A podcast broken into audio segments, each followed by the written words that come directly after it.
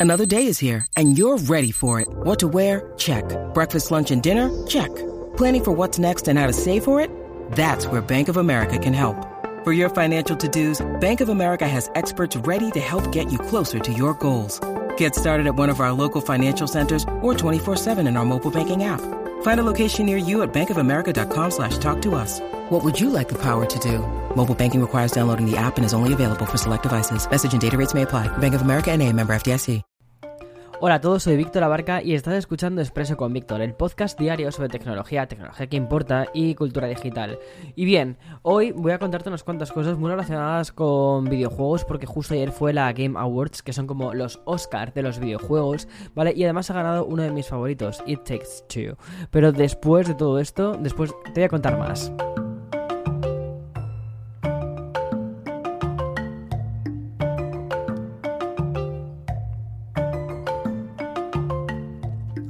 Bien, como te contaba, o mejor dicho, como te adelantaba ya en la intro, ayer fueron los Game Awards 2021 y es un evento que se celebra en la industria de los videojuegos y duró, el de ayer duró más de tres horas, aunque realmente lo que hicieron fue plagar el evento de trailers, de presentaciones y demás. La verdad es que fue un poco curioso como presentaron a los ganadores, que era como, bueno, y ahora eh, juego, juego de acción, daban los títulos y boom, va, daban, o sea, mostraban los títulos y decían el ganador, siguiente, o sea, era muy de siguiente, siguiente, siguiente. Me llamó mucho la atención eso, porque realmente fue, o sea, donde se centraron más fue en los trailers. Y la verdad es que nos han dejado un montón de noticias bastante interesantes. Pero bueno, voy a hablarte de el GOTY, ya sabes, el Game of the Year, que fue a parar a It Takes Two, que para mí es uno de los juegos más bonitos que se han hecho en, en, bastante tiempo.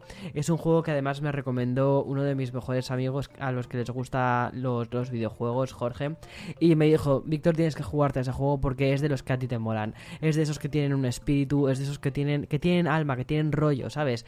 Y, y es un juego muy bonito. Me llama mucho atención que un juego así haya sido el GOTI de este año fue lanzado para Windows, para PlayStation 4, PlayStation 5, Xbox One, Xbox Series X y S. Vamos, si no, si, si no lo has jugado, no tienes excusa, es un pedazo de juego. Eso sí, es un cooperativo, ¿vale? Es decir, necesitas a otra persona para jugar. Y eso es muy importante además para el desarrollo de la historia. El título se distribuye por Electronic Arts y ganó esa especie de Oscar, ¿vale? A la mejor película, pero llevado al mundo de los videojuegos, imponiéndose por encima de otros nominados como por ejemplo Metroid Dread, que bueno, ha tenido también su, su eh, premio. Deathloop, Psychonauts 2, eh, eh, Ratchet and Clank Rift Apart y Resident Evil, Village. Pero no fue el único galardón para It Takes Two, ya que se llevó otros dos premios más. El mejor juego multijugador, obvio, es que justo es de eso de lo que se basa el juego. Y mejor juego familiar.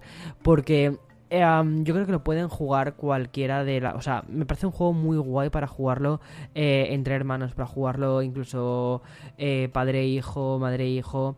Eh, si... si bueno, si pasas por las dificultades que te cuentan esa historia, que es es una maravilla, ¿vale?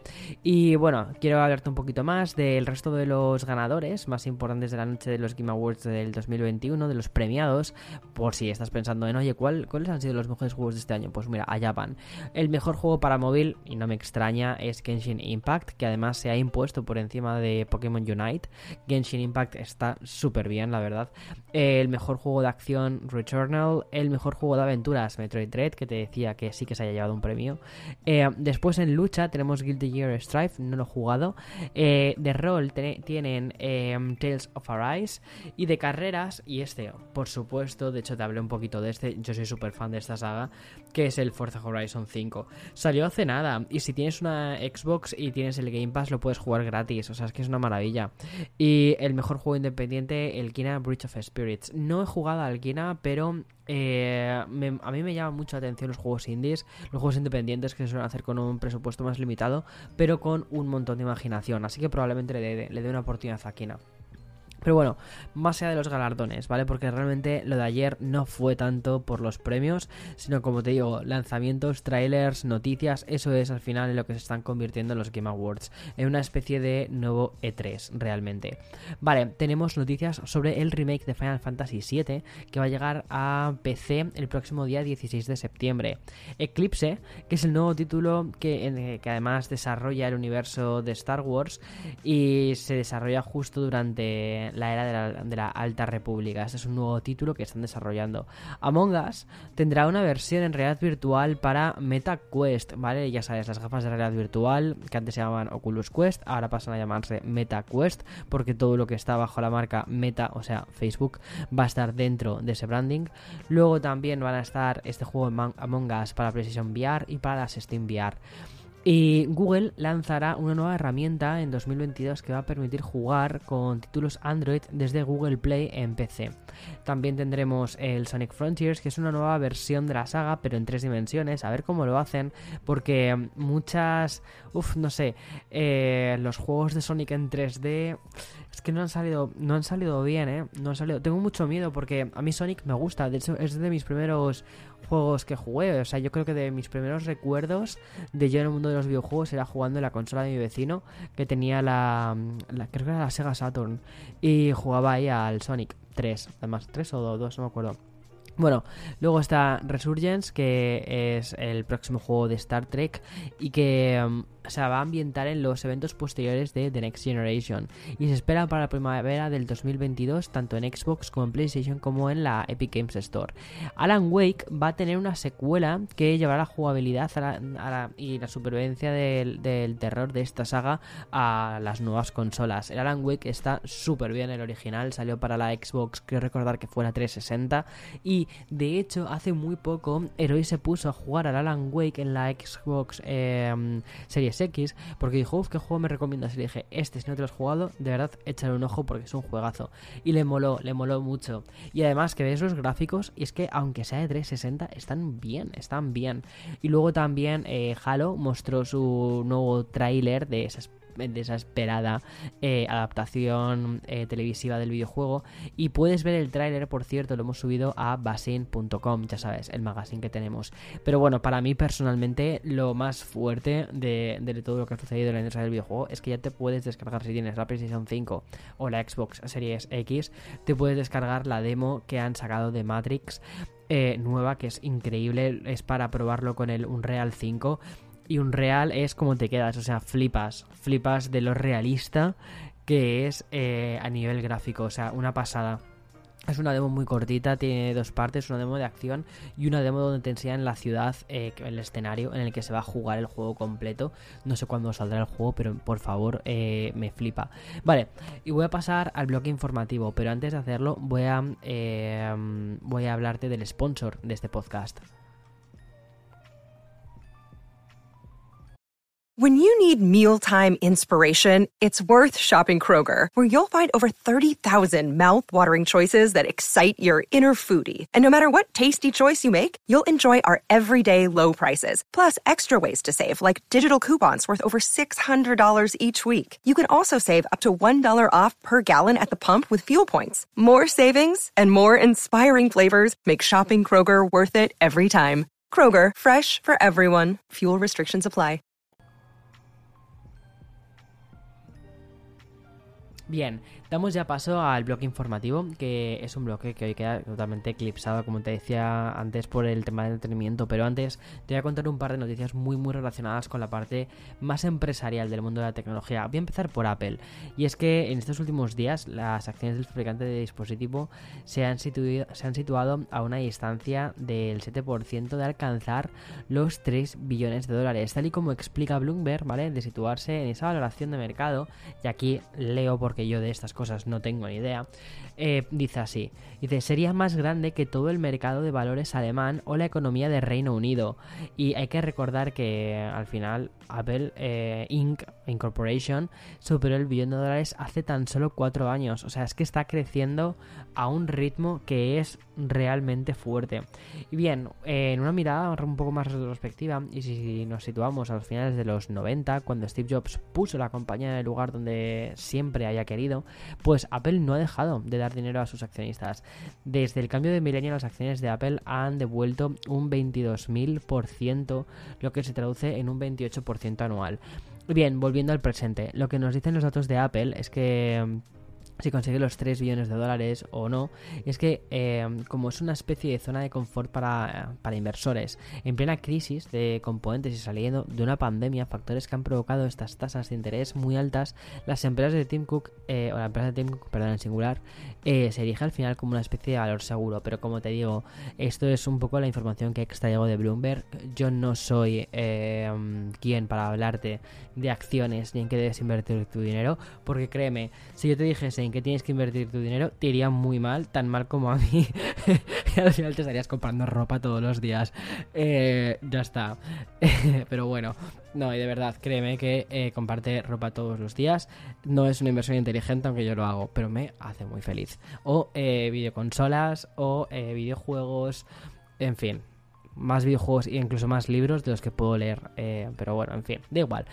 Y vale, qué mejor manera de dar paso a las novedades de los sites de streaming con una noticia que engloba un poco todo el tema de las plataformas, creadores de contenido y también negocio, dinerutos. Bueno, estoy hablando del acuerdo que hay entre Viacom CBS, que es la empresa matriz de Paramount Plus y Wattpad, y una plataforma, eh, Wattpad, que tiene más de 70 millones de usuarios que muchísima gente la usa para escribir sus historias y dan básicamente rienda suelta a la creatividad, al fanfiction. Y bueno, de vez en cuando estas, eh, estas historias consiguen un contrato con alguna compañía más mainstream para convertir sus relatos en series, películas o incluso directamente llevarlo a libros. Y es que esta, o sea, ambos entes han anunciado una asociación que tiene un objetivo que es el de producir una lista de series originales concebidas por autores que publican en Wattpad que es el site eh, de escritura y lectura. Y no sé, me parece curiosísimo. Bien, esta asociación no solo es positiva para Paramount por el mero hecho de que además sirve para fichar talento y por lo general talento bastante joven, porque yo creo que la gente que escribe en Wattpad por lo general es bastante joven.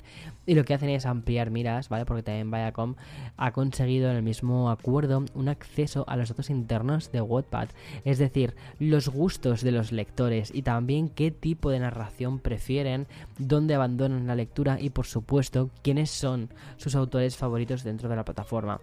Hay que recordar que Wattpad fue adquirida este mismo año por Naver eh, por un precio que indica un poco cuál es el estatus de esta plataforma, que fueron 600 millones de dólares. Y con esta nueva sinergia, Viacom en general y Paramount en particular, lo que están haciendo al final es arañar el, mercado del contenido, que eso está siendo una especie de, de, hervidero, de, mercado brutal, que está muy enfocado a los, a los millennials, a la creación de contenido de los millennials y de la generación Z.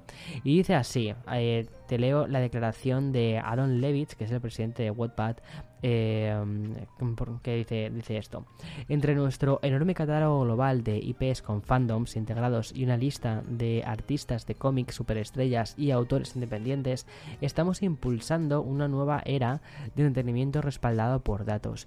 La verdad es que ahí tiene razón Aaron, porque, eh, o sea, ya no solo eso, o sea, a mí lo que me parece es que también esta empresa, eh, Paramount, más allá de conseguir esos datos, lo que va a conseguir es eh, historias muy interesantes, porque se escriben verdaderas maravillas dentro de Wattpad, y van a hacer que eh, puedan ponerse en contacto con autores que no son tan conocidos, que probablemente no pilotan tanto en cuanto a los temas de derechos, que les van a pedir una fracción de lo que un autor más consagrado, un guionista más consagrado suele pedir, y lo que buscan es eso, es mucho creación de contenido creación de contenido muy fresco, muy muy muy fresco y probablemente más económico. Veamos en qué termina todo esto, la verdad, pero sí que muchas veces nos da la sensación de que estamos viviendo de un refrito, de otro refrito, de otro refrito y que al final son en estas plataformas indies donde se están generando historias muy interesantes. No sé, al menos a mí me lo parece. Vale, Y em, con esta transición tan dulce y orgánica que hemos hecho entre de, hablar de plataformas, de streaming y demás, quiero hablarte de cuáles son los estrenos principales de esta semana. Y bien, como ya es habitual, voy a comenzar por, la, por los lanzamientos de, Netflix. Y es que esta semana tenemos eh, Imperdonable, que es una nueva colaboración entre Netflix y Sandra Bullock, tras el exitazo que tuvo eh, Bird Box, que ya sabes que es, creo que es la película que más se ha visto en Netflix. Y bien, se trata de un drama sobre una mujer que sale de prisión y si echas un poco un vistazo al reparto podemos encontrar nombres tan grandes como el de Viola Davis y la composición de la banda sonora la hace el mismísimo Hans Zimmer. Creo que yo siempre he dicho Hans Zimmer, ¿vale? Pero una de mis amigas que sabe alemán me dijo, no se dice Hans Zimmer, Víctor, eh, porque es alemán, es Zimmer o Zimmer o algo así era. Bueno, en fin, siguiendo con con Netflix. Y dejando de lado ya, ¿vale? El, ejército de, estrenos de temática navideña, que por favor, y estoy un poco harto, vemos un lanzamiento muy, muy curioso y un poco difícil de sintetizar, y es que se llama Saturday Morning All Star Hits. Se trata de una especie de parodia, homenaje a los programas de sábado por la mañana que veíamos todos y que unían sketches con presentadores juveniles muchas series de animación o ficciones al más estilo de Salvados por la Campana Saturday Morning All Stars Hits lo que hace es parodiar todo esto pero con una mezcla de animación y también de live action. Es decir es como una especie de Saturday Night Live vale pero completamente nostálgico súper retro y que lo que están haciendo es ir directamente a, por, a por la nostalgia del público millennial que creció en los 90 que de, que de hecho está ahora mismo en pleno en pleno boom en pleno auge de hecho, la newsletter de este fin de semana, si no te has suscrito todavía a la newsletter, hazlo. Eh, justo va a ir sobre el tema de la nostalgia y el mercado de la nostalgia. Bueno, dejo ya de lado a Netflix, me voy a HBO, porque el site publicó ayer Landscaper, que es una miniserie con Olivia Colman sobre un matrimonio acusado de doble asesinato. Pero probablemente, si hay algo que importa de verdad dentro de HBO Max ahora mismo, más que Landscaper, es Just Like That. o sea, eh, Sarah Jessica Parker y el resto, bueno, el resto excepto, eh, excepto Kim Cattrall, que es el personaje, es la actriz que encarna a Samantha, eh, que ya no, ya no forma parte ya del séquito de Sex and the City. Bueno, eh, Just Like That es, es la historia de, es la continuación de Sexo en Nueva York, que es una serie que se hizo súper famosa en los primeros 2000, creo que la última temporada, no sé si es del 2004 o del 2006. Bueno, total, ya llevamos veintitantos años sin ninguna temporada de Sex and the City y lo que han hecho ha sido volver y la forma en la que han vuelto es una forma maravillosa y muy magistral no sé si has visto la serie, como probablemente no la hayas visto. Mira, te voy a poner un poco de, en, situación, ¿vale? Habla de un grupo de mujeres, la original, ¿vale? Eh, Sexo en Nueva York, habla de un grupo de mujeres, de cuatro mujeres de 35 o 40 años en el Nueva York de eh, principios de milenio, donde había muchísimas esperanzas, había muchísimos sueños y donde había, como quien dice, un mercado del ligoteo muy diferente, eh, porque son cuatro mujeres solteras, ¿vale? Y además muy empoderadas y con sus, con sus trabajos y con sus, eh, bueno, pues, pues eso, con, su libertad y, buscando eh, disfrutar de Nueva York. ¿Vale? Y la verdad es que es una serie que a mí personalmente me gusta muchísimo porque creo que ha roto muchísimos tabúes y, y no sé, me, me flipó. Bueno, pues lo que han hecho ahora con Just Like That es no una continuación directa de esta serie porque las actrices ya no tienen 35 años, tienen unos cuantos años más y eh, una situación muy diferente. Muchas de ellas, ya no las actrices, sino los, personajes. Eh, muchos personajes se casaron, algunos personajes tienen hijos. Pues bien, lo que hacen es como si hubiesen pasado exactamente 20 años desde el último capítulo de de Sex and City y lo que recuperan es la historia. ¿Dónde están ahora mismo estos personajes? ¿En qué situaciones se encuentran? Entonces, son ahora mismo un grupo de tres mujeres, como te decía una de ellas, Samantha, ya no está, ya descubrirás el motivo de por qué. Eh, no, tranquilo, no, bueno, no te puedo decir nada. Eh, ya lo verás y además considero que lo han hecho increíblemente bien. Después de todas las movidas que hubo con, con la actriz, me parece que lo han hecho muy bien la forma de eh, despedir a ese personaje. Bueno, y lo que te decía, eh Vale, pues esta serie eh, me, me, parece súper interesante porque lo que hace es recoger eh, las historias de estas tres mujeres que ya están en sus 50 avanzados, ¿vale? Y dicen, espera, espera, que somos eh, personas con 50 y tantos años y seguimos haciendo una serie que habla en cierta medida sobre la libertad sexual de las mujeres. Entonces me parece súper interesante la forma en la que se está haciendo esta serie y la forma en la que se tratan temas como por ejemplo eh, envejecer. O sea, me parece maravilloso. Es una serie que me parece que está toca temas muy buenos. Toca temas también sobre género, toca, temas sobre identidad en un, en un momento súper interesante como el que tenemos ahora mismo en esta zona del mundo. Me parece la palabra que quiero utilizar es valiente. Me parece muy valiente la serie que están haciendo. Y más que valiente me parece inteligente. Me parece una serie inteligente, exacto. Eh, fantástica, me gusta muchísimo. Muy bien HBO Max, muy bien. Eso sí, quiero más capítulos, por favor. Alimentadme con más capítulos de Just Like That. Bueno, y ahora, después de haber hecho esta especie de monográfico, donde he dado más peso a Just Like That que incluso a los videojuegos eh, que se presentaron ayer, voy a hablarte de Apple TV. Porque apenas tenemos una TV movie llamada, eh, bueno, sobre Snoopy. Eh, o sea, no hay mucho, la verdad. En Disney Plus, por ejemplo, tenemos una serie documental de título Bienvenidos a la Tierra y está narrada por Will Smith. Amazon Prime estrena la sexta temporada de Expanse y sobre todo Encounter. Y en este último caso hablamos de un thriller de ciencia ficción protagonizado por Rich Ahmed, que es el actor nominado al Oscar el año pasado por Sound of Metal. Y bien, hasta aquí las noticias de este fin de semana, eh, o de este viernes que ya mm, estamos entrando en el fin de semana. Como ves, hay un montón de selecciones y ya está. Cosas que tienes que hacer cuando termines de escuchar este podcast, ¿vale? Lo primero es suscribirte a, la newsletter.